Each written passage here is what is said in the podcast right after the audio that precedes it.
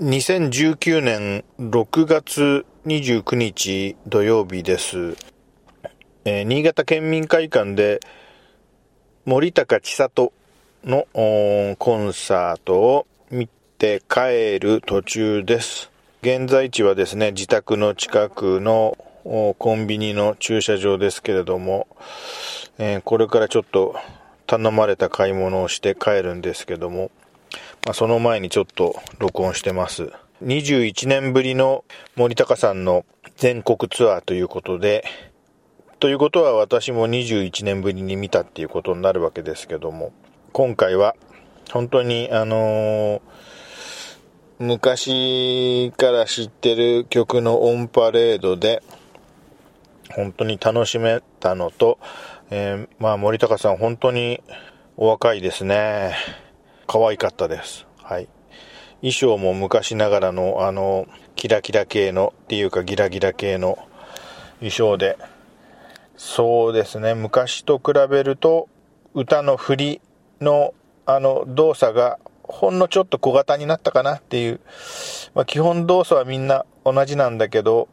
ちょっとだけ振りが小型になったかなっていう感じ。あとは、あのまあ、昔は、こう、ステージの右から左へ、左から右へって、えー、もっと駆け回る的なところもあったんだけど、そういうのはちょっと抑え気味かなって。まあ自分としての最大の収穫はですね、やっぱあの時、あの、森田、森高千里にはまった、その数年間、それの捉え方がやっぱり根本的に自分の中で見直せたっていうことですね。説明が下手で伝わるかどうかわかんないんですけども、当時本当にあの数年間はですね、もう森高さんの CD は全部買い、えー、もう私働いてましたし、えー、子供も2人いたんですけども、えー、その状態で森高にはまり、え今でも覚えてますけど、まだ私の母が生きている時に、私の、あの、私は息子と娘がいるんですけども、娘の、あの、ひな人形を買ってあげるからみたいな話になって、えー、ま、まだ寒い頃、新潟市内の、あの、ひな人、人形店に家族で行きまして、多分車2台で行ったんですよね、あの時の状態か、状況からすると。それでそこで、あおばあさんに、今回はこれを買おうなんて言って、あの、何年か経ってね、だんだん揃えていこうみたいな話になっていて、で、その時とにかくひな人形を、うん、買うことになって、で、あの、大体話がまとまって、はい。そこで私が、じゃあ、今日はこれから僕は森高千里のコンサートに行くから、この辺で失礼しますよみたいな形でですね、えー、あの、その人形屋から私だけ県民会館の方に向かったっていうことがありましたね。新潟市内から当時は週1回バイトで西蒲原郡某所に出張のバイトに行ってたんですけど、まあ、そこに行く時の朝の車の中ではもう最初から最後までずっと森高さんの曲をかけていた記憶もあります。当時のアメリカのヒット曲とかポピュラーソングとか、あるいは世界的にどんな曲がロックで流行っていたとか、どういうのがトレンドだったかとか、えー、その数年間は全く自分的には抜け落ちてまして、えー、なぜ抜け落ちてるかっていうと、その森高千里以外の曲を聴かなかったからなんですね。それくらいにそっちにはまってたと。で、後年、自分としてその数年間の洋楽知識が全く抜けてるっていうことを自覚しまして、つまり僕はその当時、ニルバーナとか、そういうバンドが世界を席巻していた頃、それに全く気づいておらず、当時のその手の時代は、自分の中では森高千里による自分の洋楽暗黒時代っていう捉え方をして、その間の知識は、その後年、ちょっとずつ補って、ええまあ、今でもよくわかんないんだけど、ちょっとずつ知識的に補ってきた歴史があるんですけども、そんな形で、あの頃の数年間を、その暗黒時代と捉えていた自分がいたんですけども、今日森高さんのライブを、その約21年ぶりに見てですね、楽しんで、はい、本当に楽しかったし、本当に素敵だったし、まあ、お綺麗でかっこいいパフォーマーとしての、あるいはトーク、MC のトークもさすがでしたし、はい。それからバンドの、今日のバンドのメンバーさんたちも最高でした。マニピュレーターの人のノリノリの態度がちょっと神がかってて、すごいなと思いましたし、ベースの人の、なんていうかな、楽しそうな演奏にも、こう、かなりグッときましたし、えー、いろいろだったんですけども、2回目のアンコールの最後の曲は、コンサートの夜という曲で、えー、現在私脳内で BGM 再生しておりますけども、森高千里、コンサートの夜、えー、聞いたことある人はどうぞ頭の中で再生していただきたいんですけども、そのトータルの状況でですね、今家に帰る途中、あの、もう暗黒時代だったなんていう捉え方は、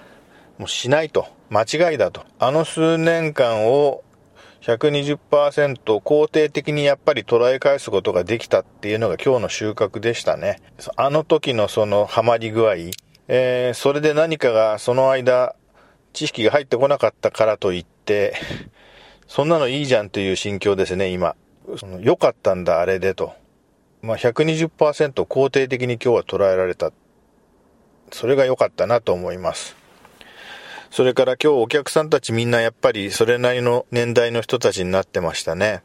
まあその中でちょっと思ったんですけども、まあ昔森高さんが好きだった人でももうすでにお亡くなりになってこれなかった人とかもいるだろうなと。大先輩で、